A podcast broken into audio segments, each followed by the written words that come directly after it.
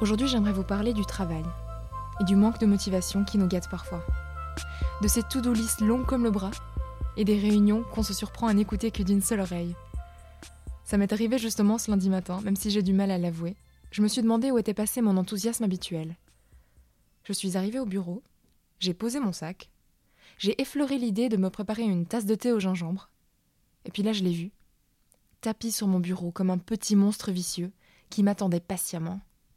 La to-do list énorme que j'avais laissée là le vendredi soir avant de partir en week-end.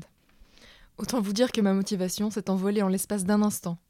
Et je me suis demandé comment j'allais la récupérer. Comment me convaincre que malgré tout ça, malgré le stress, ce jour-là, j'allais quand même cartonner. Bienvenue dans Tout va bien, un podcast féminin pour adoucir le quotidien. Faut pas tuer les instants de bonheur, Valentine. La vie, c'est comme une boîte de chocolat. On ne sait jamais sur quoi on va tomber. Cet épisode est présenté par Hélène Demester. Dans un monde professionnel qui valorise la performance et l'immédiateté, nous sommes nombreux à connaître cette petite boule au ventre qui débarque ponctuellement chaque dimanche soir. Et je pense que je suis pas la seule à souffrir du syndrome du post-it, de ces to-do list de trois pages qu'on relie en panique et dont on biffe les entrées avec une joie immense. Mais, roulement de tambour, il existe des solutions à cette perte de motivation, et c'est justement ce dont nous allons parler avec vous, Alexia Mikils. Bonjour. Bonjour Hélène. Merci beaucoup d'être avec nous. Vous êtes associée au sein de l'European Resilience Institute et vous êtes l'auteur du livre L'élan de la résilience, paru en 2017 aux éditions Favre. Vous intervenez auprès de certaines entreprises en tant que consultante et vous équipez les employés face aux obstacles professionnels qu'ils peuvent rencontrer tous les jours.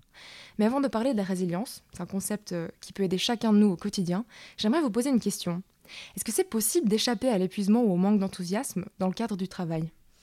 Alors je risque de vous décevoir Hélène parce que je vais vous répondre que non. Je pense que c'est assez naturel d'avoir des pertes de motivation, des moments où on se sent moins enthousiaste, euh, moins joyeux d'aller travailler. Euh, le problème n'est pas tant de ressentir ces, ces états-là, le problème, c'est de se sentir bloqué dans ces états-là. Je crois que c'est tout à fait normal d'avoir des, hauts et des bas, y compris dans le niveau d'enthousiasme que l'on peut ressentir. Mais en revanche, si on a le sentiment d'être bloqué dans un état comme celui-là, euh, alors ça, c'est effectivement problématique. Et c'est là aussi euh, que se situe notre, notre liberté en tant qu'être humain. On le sait tous, on ne peut pas choisir ce qui nous arrive. On ne choisit pas les événements heureux ou malheureux qui surviennent, mais on a cette immense liberté de pouvoir euh, choisir notre réponse à ces événements. Une liberté qu'il nous faut évidemment apprendre à cultiver, et c'est là qu'intervient, il me semble, la résilience. Mais avant d'aller plus loin, est-ce qu'on pourrait juste définir ce concept? Parce qu'il me semble qu'elle peut facilement donner l'impression d'être un, un terme un peu ésotérique, alors que si je ne me trompe pas, il s'agit d'une méthode assez simple, assez concrète en fait. Avant d'être une méthode, la résilience, c'est d'abord la qualité d'un matériau. Ça nous vient de la physique et ça relève vraiment de la capacité d'un matériau à maintenir sa forme initiale malgré la pression. Alors de là, ça a été utilisé en thérapie pour faire allusion à ce qui permet aux personnes de se relever, de, re- de rebondir après une catastrophe. Alors c'est dans notre approche au sein du Resilience Institute, au-delà de cette capacité de rebond, c'est aussi cette capacité qui nous encourage à mobiliser l'ensemble de nos ressources, le cœur, le corps, le mental et l'esprit, pour rebondir pas seulement face au drame de la vie, mais aussi face euh, à l'adversité du quotidien, pour avoir le courage de saisir les opportunités, pour être connecté à soi, aux autres, avoir un impact positif sur les autres, pour aussi être créatif. Est-ce que depuis que vous avez découvert cette méthode, vous êtes résiliente tous les jours? Alors, je ne sais pas si je suis résiliente tous les jours. Certainement pas. Il y a des jours comme tout le monde où j'ai aussi mes hauts et mes bas. Euh, par contre, je pense que je vis avec plus de conscience. Et ça, ça me, ça me réjouit. C'est quelque chose qu'on vise un peu tous. En 2019, on parle beaucoup de la pleine conscience. C'est vraiment une époque où l'injonction au bonheur est plus forte que jamais. Mais si on parle autant de la résilience et de la pleine conscience, est-ce que c'est parce qu'on aurait perdu la capacité justement à rebondir face aux aléas du quotidien? Je pense que c'est important de faire déjà la distinction entre résilience et bonheur. Je ne pense pas que l'on puisse être heureux à tout moment, de façon permanente. Et je n'adhère pas vraiment à cette, euh, à cette injonction au bonheur. En revanche, moi j'aime l'idée de vivre de façon très consciente, comme je le disais il y a un moment, de tendre plutôt vers la joie intérieure, la sensation d'être euh, d'être aligné, d'être en cohérence avec soi-même. Je pense que l'on peut être résilient sans pour autant être heureux tout le temps. Donc cette tyrannie du bonheur, c'est pas quelque chose qui va nous rendre plus heureux dans le sens où on n'accepte plus les états d'âme négatifs quand on vise le bonheur, au contraire de la résilience. Je pense que le débat n'est pas euh, d'adhérer ou pas à cette tyrannie du bonheur ou à cette injonction au bonheur. Euh, je pense que c'est plus intéressant d'augmenter notre niveau de conscience et de faire ses choix conscients par rapport à la façon dont on veut réagir, euh, répondre à, ce qui nous arrive. Et pour moi, c'est véritablement ça la résilience. En revanche, il est vrai que quand on est résilient, je pense qu'on a tendance à vivre un peu plus souvent des moments de bonheur. Alors malheureusement, souvent le cadre professionnel, c'est l'endroit où se cristallise un peu tout le stress, toutes les difficultés, euh, les difficultés majeures euh, qu'on rencontre au quotidien. Pourquoi est-ce que l'enthousiasme se perd si facilement au bureau ou au travail? Mais quand on observe euh, ces 100 dernières années, on peut constater qu'il y a eu vraiment une accélération du rythme de travail. Les exigences de performance n'ont cessé d'augmenter et ça a définitivement contribué à une forme de déshumanisation du lieu de travail. Et je crois qu'un des enjeux majeurs, c'est vraiment de réhumaniser l'espace de travail. Aujourd'hui, on engage des cerveaux ou alors des bras, mais on a tendance à ne pas tenir compte de la personne dans son entièreté. Et j'encourage vraiment les, organisations, les, leaders à cultiver une, culture où on tient compte de la personne et de toutes ses composantes, son cœur, son corps, son mental, son esprit, et c'est de cette façon-là qu'on peut réhumaniser le lieu de travail et dès lors euh, réactiver un peu cet enthousiasme pour que les personnes se sentent euh, pleinement accueillies, présentes et considérées. Et puis alors quels signes ou, quels sentiments peuvent nous indiquer qu'on manque de résilience? Que là c'est le moment justement, comme vous disiez, de commencer à, prêter plus attention, à, plus se réveiller, à d'être plus en conscience pour justement tendre vers ces instants de bonheur. Les signes démarrent souvent par, euh, par des signaux au niveau du mental. C'est vraiment ce moment où on a le sentiment d'avoir la tête trop pleine. Trop de réunions, euh, trop d'éléments sur la to-do list, trop de choses à faire, trop de dossiers à traiter, le sentiment d'avoir la tête qui explose. Ça, c'est déjà un, un, premier signal assez fort. Et puis quand je suis en réunion et que je sens que ma concentration décline, je suis en conversation, mais en fait je pense à la réunion suivante, ou je suis de retour chez moi le soir avec la famille, et en fait je suis en train de ruminer sur ma journée de travail, c'est un autre signal. Mhm. Enfin, après le mental, c'est souvent le cœur qui est touché, ça devient un peu plus émotionnel. Et là, c'est quand j'ai tendance à me déconnecter un peu des uns et des autres, j'ai plus trop envie de voir les amis. Je n'ai pas vraiment euh, envie d'aller prendre un café avec euh, une collègue, je ne m'arrête pas pour déjeuner. C'est le moment où en fait on, ne parvient plus à, gérer le mental. C'est le moment où le mental déborde sur l'émotionnel et quand l'émotionnel euh, n'est plus géré également, eh bien ça déborde sur le physique. Et à ce moment-là, on a des signaux plutôt physiques. C'est le corps qui nous envoie un signal tel qu'un mal de dos qui ne nous quitte pas, ou de mauvaises nuits, ou un rhume qui ne nous quitte plus. Ce sont là des signaux physiques. D'épuisement aussi. Qui peuvent éventuellement mener à l'épuisement. Mais ce qui est important, c'est de prendre conscience que si on on aiguise notre capacité à détecter ces signaux un petit peu plus tôt, eh bien évidemment, les réponses à y apporter sont aussi beaucoup plus faciles. Il est plus simple de répondre à un mental euh, qui est trop agité euh, que, de, que de traiter un, épuisement physique. Donc qui nous aide à prévenir le pire, mais qui nous aide quand même à tirer le meilleur de chaque journée. Absolument. Moi, j'ai observé que les compétences de résilience, ce qui permet aux personnes de rebondir face aux difficultés, sont en réalité bien souvent les mêmes compétences que celles qui nous permettent de nous épanouir. Il s'agit de calmer un mental agité, de trouver des moments pour se régénérer soi-même, d'être plus attentif aux choses positives, de prendre le temps de se connecter à soi, de prendre le temps de se connecter aux autres. Ce sont bien souvent ces stratégies-là qui permettent aux personnes de rebondir face aux difficultés, mais ce sont aussi des stratégies qui permettent de s'épanouir dans le quotidien.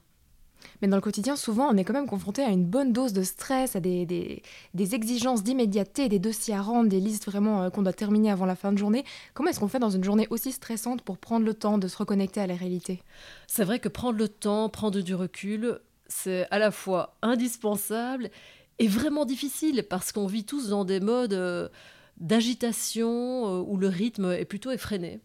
D'ailleurs, c'est assez intéressant. Il est dit que 85% des emails professionnels sont ouverts en dehors les deux minutes. Waouh Ça laisse supposer que la plupart des personnes ouvrent les messages de façon quasi instantanée. On est un petit peu tout le temps euh, à l'affût des messages entrants. Ça laisse aussi supposer que quand on envoie un message, on a tendance à attendre une, réaction quasi instantanée. Et en fait, tout cela laisse très peu de temps à la réflexion.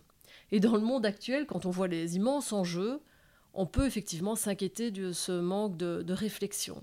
De là l'importance de prendre du recul, d'avoir cette discipline qui nous encourage de façon assez régulière à prendre des micro-pauses, à faire des breaks, à se régénérer et de consacrer un peu de temps à la réflexion aussi. Par exemple, en se déconnectant de temps en temps des, écrans ou en prévoyant des plages horaires où je travaille vraiment offline. Alors c'est souvent un débat euh, dans, les, dans les groupes avec lesquels je travaille, de voir est-ce qu'il faut se déconnecter le week-end ou pas. Je crois que c'est une, habitude très saine et certainement euh, excellente. J'avoue moi personnellement, je trouve ça assez difficile. Euh, J'aime aussi choisir le moment où je veux travailler et c'est vrai que parfois le week-end est justement un moment où je parviens à travailler en, en y mettant plus de réflexion parce que je suis moins interrompue. Euh, mais il appartient à chacun de trouver vraiment ce moment de, de réflexion. Alors pour certains, c'est plus la semaine, pour d'autres, ça peut être le week-end, à partir du moment où j'ai d'autres plages où je peux me régénérer de façon efficace. Je pense que ça, c'est une stratégie qui peut être euh, tout à fait acceptée aussi. La régénération est très importante, alors peu importe le moment où on décide de se l'accorder. La régénération, qu'on pourrait appeler aussi la relaxation, elle est vraiment essentielle. Et c'est intéressant d'observer que dans le monde des sportifs, par exemple, les sportifs d'élite, c'est complètement intégré dans leur culture, c'est complètement intégré dans leur plan d'entraînement.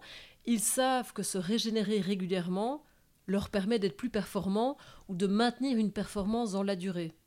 Dans le monde professionnel, c'est beaucoup moins communément accepté et c'est encore moins encouragé alors qu'en réalité, physiologiquement, on a aussi besoin de se régénérer régulièrement pour maintenir un haut niveau de performance. Alors certains parlent des, des vacances pour se régénérer. Bon, c'est sûr que les vacances euh, qui approchent d'ailleurs pour la plupart d'entre nous, c'est super. Mais les, la semaine ou les deux semaines de vacances qu'on va pouvoir prendre cet été ne vont pas nous permettre de faire face à la pression des 12 prochains mois. C'est vraiment important de réfléchir à des méthodes de régénération qui peuvent être rapides, efficaces. Des stratégies de régénération euh, vraiment très, très régulières que l'on peut implémenter dans une journée de travail. Donc c'est comme un muscle en fait, il faut qu'on l'entraîne, il faut qu'on apprenne à se régénérer et à pratiquer la résilience au quotidien. Maintenant je pense qu'on a bien identifié euh, les problèmes qu'il faut qu'on cerne.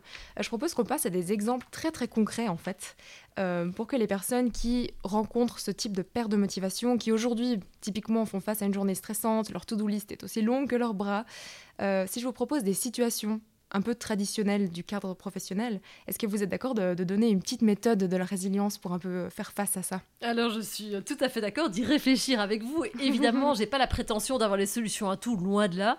Euh, mais, mais je pense que c'est utile d'y réfléchir de façon constructive et de prendre conscience que bien souvent, ce sont des pratiques en fait assez simples, qui sont souvent des pratiques de bon sens, euh, qui permettent vraiment de répondre à ces situations de façon appropriée. C'est des petits outils en fait qu'on emmène avec nous dans voilà. notre sac et qu'on implémente quand on a besoin. Absolument. D'accord. Alors pour commencer, ça c'est quelque chose, je pense, qui parle à pas mal de gens, surtout ceux qui travaillent dans un bureau. On est dans une réunion qui devrait nous passionner, mais qu'on n'écoute que d'une oreille et on se surprend en milieu de la réunion à à pas avoir écouté la moitié. ouais, ça c'est effectivement problématique, surtout si on est euh, un acteur ou une actrice important dans cette réunion. Et effectivement, c'est en fait euh, assez fréquent parce que les réunions déjà, elles sont souvent trop longues. Or, on sait que notre capacité d'attention, euh, elle n'est pas très longue. Mais elle peut être entraînée. On peut vraiment entraîner notre capacité d'attention. Donc typiquement, cette situation, c'est le moment où mon physique est là, mais le mental est ailleurs. Donc je ne suis plus présente, je suis en vérité absente. La première suggestion très concrète, c'est déjà d'être attentive à sa posture. Certaines postures favorisent l'attention, favorisent cette capacité à être alerte, et puis d'autres, au contraire, ne, vont certainement pas nous y aider. Si on est affalé sur la chaise, ça va être plus compliqué de rester attentive et présente que si on est plutôt assis bien droit. Mieux encore, se lever. Et moi, je conseille souvent euh, à certaines équipes d'encourager de, chacun à se lever pendant les dix dernières minutes d'une réunion. Une réunion d'une heure, eh bien, c'est une bonne idée de dire en fin de réunion, voilà, il nous reste 10 minutes, on se lève et on aborde le dernier point à l'agenda. Donc ça, c'est déjà une technique très concrète qui favorise la présence Une autre technique peut-être pour revenir vraiment dans le, dans le moment présent, c'est d'utiliser nos sensations physiques, Mhm. d'utiliser nos sens. Euh, une fois que l'on prend conscience que la concentration n'est pas au rendez-vous, eh bien vraiment se reconnecter à ce que je vois, ce que j'entends, ce que je sens, ce que je ressens, utiliser nos sens qui par définition nous ramènent dans le moment présent. Alors en vous écoutant, je me suis spontanément redressée. Euh, c'est un réflexe qu'on a tous un peu adopté, j'ai l'impression d'être un peu recroquevillé sur nous-mêmes, penché sur notre écran ou sur notre smartphone. Alors, ce qui est sûr aussi, c'est évident, et pourtant c'est malheureusement encore relativement peu appliqué, le smartphone en réunion, c'est vraiment le tueur de présence. Oui. Euh, c'est non seulement euh, une source de distraction, mais il a même été montré que rien que la vue du smartphone sur la table, même si on s'engage à ne pas le, le vérifier, à ne pas, à ne pas regarder, en fait, euh, perturbe l'attention. Passons au second exemple, l'arrivée du dimanche soir. Ça c'est quelque chose que tout le monde connaît. Ce- cette fameuse fin du week-end qui s'accompagne d'un sentiment de désespoir ou d'une mauvaise humeur où on compte les minutes jusqu'à jusqu'à l'arrivée fatidique du lundi. C'est triste. Oui, terrible. Terriblement Chaque triste. semaine, ça recommence. L'expression en anglais work-life balance ne nous a pas aidés parce que vraiment ça laisse supposer qu'il y a le travail d'un côté, la vie de l'autre. Évidemment, c'est une erreur. C'est une erreur parce qu'il y a la vie et puis euh, dans notre vie, on a différents rôles et, et le travail euh, est souvent euh, une partie de notre vie. Mais effectivement, si on, si on suppose que le travail n'est pas la vie, euh, c'est un petit peu comme mourir chaque dimanche soir euh, pour attendre de revivre euh, durant le week-end. Donc définitivement, il s'agit de vraiment recadrer cette, cette croyance-là, d'être pleinement en vie et aussi de redonner du sens à son travail. C'est clair que quand on se demande ce qu'on va aller faire durant la semaine de travail, quand cela n'a plus de sens, Mhm. euh, c'est évidemment compliqué de se sentir enthousiaste. Et j'encourage chacun à se poser la question, euh, la question du sens. Comment puis-je donner du sens à mon travail? Quelle est la contribution que je vais pouvoir apporter? Quelle que soit votre zone d'influence, vraiment prendre conscience qu'on peut avoir un impact positif. Euh, je crois vraiment bénéfique de réfléchir à ce, ce que l'on peut apporter durant une journée de travail par rapport aux personnes que l'on va rencontrer, par rapport à la façon dont on va travailler, par rapport à cette petite dose de sens que l'on peut mettre euh, dans notre quotidien. Et c'est quelque chose de concret qu'on peut faire Pour faire ça, peut-être une to-do list positive avec des interactions humaines, quelque chose comme ça? Par exemple, à chacun de voir ce qui lui semble juste, mais vraiment de dire comment est-ce que je peux impacter positivement les personnes que je vais rencontrer aujourd'hui. Je crois que c'est déjà euh, une contribution qui peut être euh, bénéfique et qui donne du sens, qui devrait donner du sens à chacun. Un autre exemple, quand on arrive le matin au bureau avec le sentiment que notre to-do list est déjà hyper longue alors que la journée n'a même pas encore commencé. Par exemple, typiquement comme moi qui laisse euh, ma to-do list du vendredi sur mon clavier bien en vue et qui la retrouve le lundi avec vraiment déjà presque du désespoir dans la tête. Il est bon de se rappeler que hum, la to-do list euh, trop longue, évidemment, qu'elle ne, elle ne sert pas ce sentiment de, de clarté. Pour nourrir un sentiment de clarté, il est utile d'avoir une to-do list qui est beaucoup plus courte. Et j'encourage chacun à être vraiment clair sur les trois top priorités du jour. Et se poser cette question-là chaque matin peut contribuer à créer un petit peu plus de clarté. Je vous propose un dernier exemple. Euh, admettons que le vendredi soir est enfin arrivé, qu'on peut enfin partir en week-end, mais qu'on a du mal à déconnecter parce qu'on a l'impression de n'avoir terminé que la moitié de nos tâches. Comment est-ce qu'on fait pour déconnecter quand on a cette impression-là? Bon, déjà, on revient sur cette notion de travail et de vie. Je crois que le travail fait complètement partie de la vie. Donc, on continue notre vie qui va se prolonger durant le week-end. Euh, mais c'est vrai que quand on a une semaine très chargée, le mental, il a été extrêmement sollicité, euh, parfois confronté, donc il est agité. Et là aussi, euh, on a cette liberté de décider de calmer le mental ou au contraire de, de le laisser s'agiter et nous empêcher de profiter d'un week-end de détente. Et je pense que hum, c'est pas mal de se rappeler qu'on peut choisir là où on porte notre attention. Si on n'y prend pas garde, notre mental va ne cesser d'attirer notre, notre attention vers ce que nous n'avons pas fait, ce qu'on aurait pu faire mieux, la liste des tâches que nous n'avons pas réussi à réaliser. Et nous pouvons choisir vraiment de porter notre attention sur ce qu'on a pu réaliser, ce qu'on a pu faire, ce dont on peut être fier. Il s'agit le temps d'un moment aussi euh, de réfléchir à ce qu'on ce qu'on a accompli et d'avoir un petit peu de compassion envers soi, d'être un petit peu moins autocritique. Et ça, ça demande un certain effort, parce qu'un un très grand nombre parmi, euh, parmi nous, euh, on a tendance à être un petit peu trop autocritique, ce qui ne nous sert pas parce que l'autocritique excessive génère des émotions négatives qui en réalité nous empêchent d'être les plus efficaces, les plus productives et nous empêchent certainement de, de profiter d'un bon week-end. Il est bon de temps en temps d'être avec soi comme on serait avec euh, notre meilleur ami? Donc on reste le maître des pensées qu'on laisse entrer dans notre cerveau, mais pour apprendre à faire ça, il faut du temps, n'est-ce pas? C'est pas du jour au lendemain euh, qu'on va apprendre à filtrer euh, et à, porter notre cerveau sur seulement ce qui est positif. Bien sûr, mais tout ça demande un peu de temps et, et de la pratique. Et moi-même, j'y travaille et je suis encore bien loin d'avoir réussi à maîtriser toutes ces techniques. Euh, mais véritablement, ce qui est intéressant, c'est que expérimenter ces techniques, ces outils, ces stratégies nous rapproche vraiment de cet état de sérénité auquel on peut tous aspirer.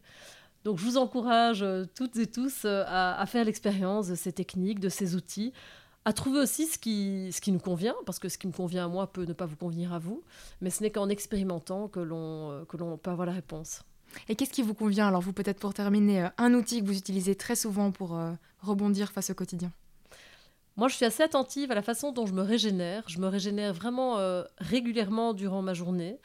Et pour moi, ce qui est vraiment important, c'est la façon dont je démarre ma journée. En fait, je démarre ma journée en me régénérant, ce qui peut paraître un petit peu euh, surprenant, parce qu'après une nuit, on peut penser qu'on n'a pas besoin de se régénérer. Euh, pour moi, la façon dont je démarre ma journée, ça donne vraiment le ton à ma journée. Alors j'aime prendre quelques minutes de centrage, de réflexion, qui me permettent vraiment de démarrer la journée en étant calme, sereine, avec un mental plutôt clair, et en espérant que ça puisse me porter positivement durant toute la journée. C'est une bonne idée, ça. On devrait tous essayer de commencer nos journées de façon à cultiver la positivité. Euh, je vais essayer ça demain matin, je pense. Merci beaucoup, Alexa, pour toutes ces techniques que vous nous avez données, pour tous ces outils appliqués lors de semaines stressantes au travail ou au quotidien, simplement quand on a besoin d'un d'un petit peu, euh, d'un petit peu d'enthousiasme en plus. Merci beaucoup à vous, Hélène. Et merci à vous de nous avoir écoutés. On espère que vous trouverez beaucoup d'opportunités de vous régénérer cette semaine. On vous retrouve mercredi prochain dans un nouvel épisode de Tout va bien. D'ici là, prenez soin de vous. Salut